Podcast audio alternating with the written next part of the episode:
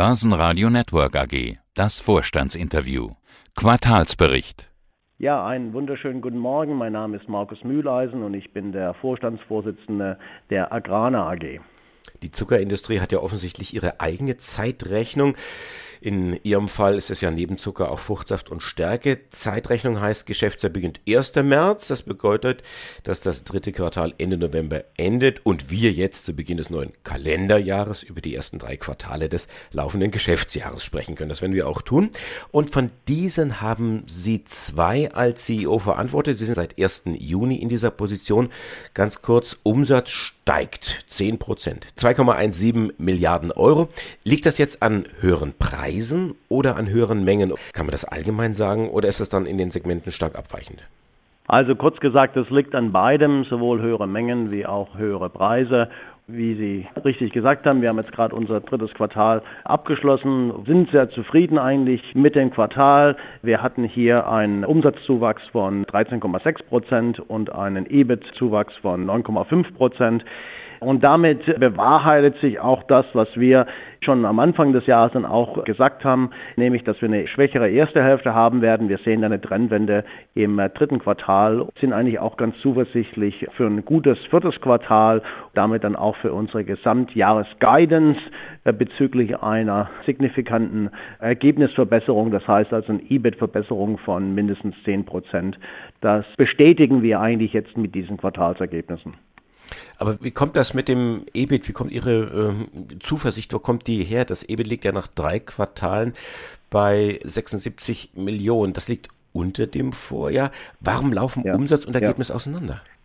Also sind hier natürlich viele äh, Faktoren im Spiel.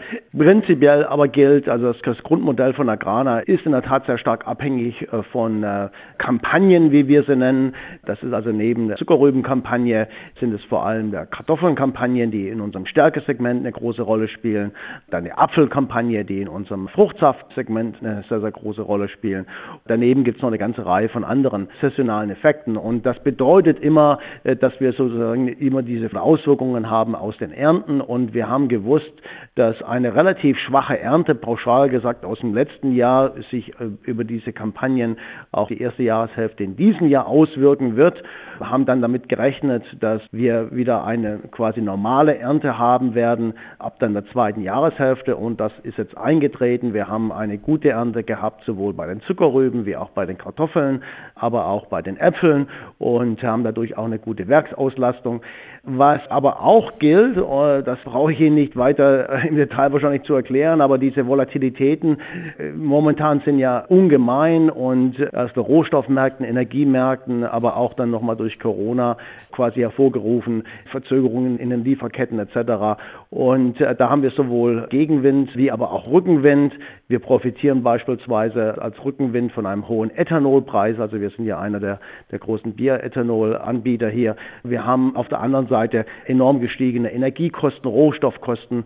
Durch diesen Mix hindurch zu managen ist nicht ganz einfach, aber wir sind da eigentlich ganz zuversichtlich und das hat sich jetzt auch in den äh, Quartalszahlen für das dritte Quartal niedergeschlagen. Zucker ist ja negativ mit 13,7 äh, Millionen, aber besser als im Vorjahr. Also da genau, genau. Wie kommt dieser Verlust äh, zustande? Sind da sind da Kosten, die da weglaufen?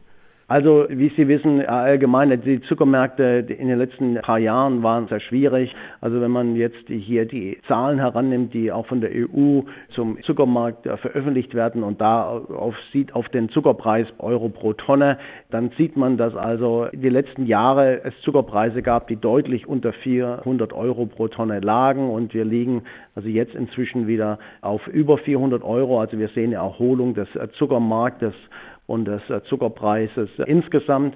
Aber wir sind noch auf einem niedrigen Niveau. Das, das ist Erholung, aber auf einem niedrigen Niveau. Was uns äh, speziell äh, zu schaffen noch macht dieses Jahr, ist, wie angedeutet vorher, eine schlechte Kampagne letztes Jahr. Wir hatten bedingt auch dann nochmal durch eine Rüsselkäfer ist besonders in Österreich sehr stark ausgeprägt gewesen, aber auch in anderen osteuropäischen Ländern hatten wir sehr, sehr niedrige Erträge. Das hat dazu geführt, dass wir weniger Rüben verarbeiten konnten in unseren Werken, was wiederum dazu geführt hat, dass natürlich auch unsere Werksauslastung äh, deutlich geringer war und dadurch relativ gesehen höhere Kosten.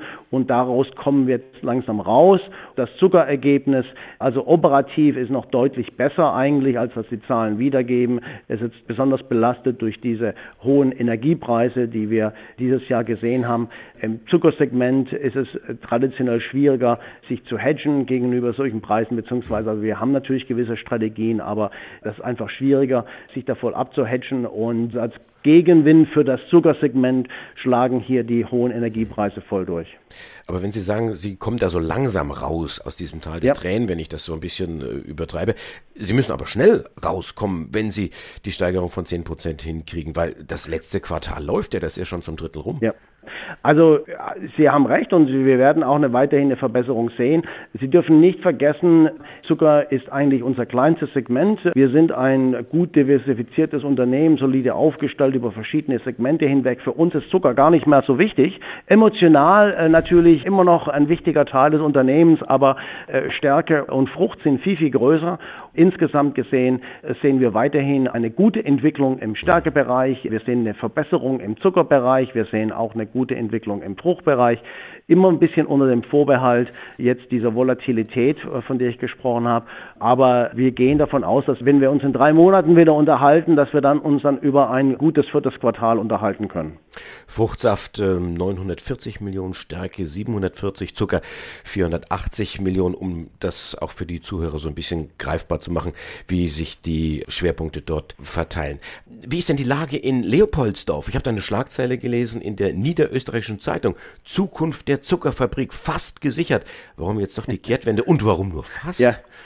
Genau, also wir hatten hier in, Österreich insgesamt mit äh, einem Rückgang der Zuckerrübenanbauflächen in den letzten Jahren zu kämpfen.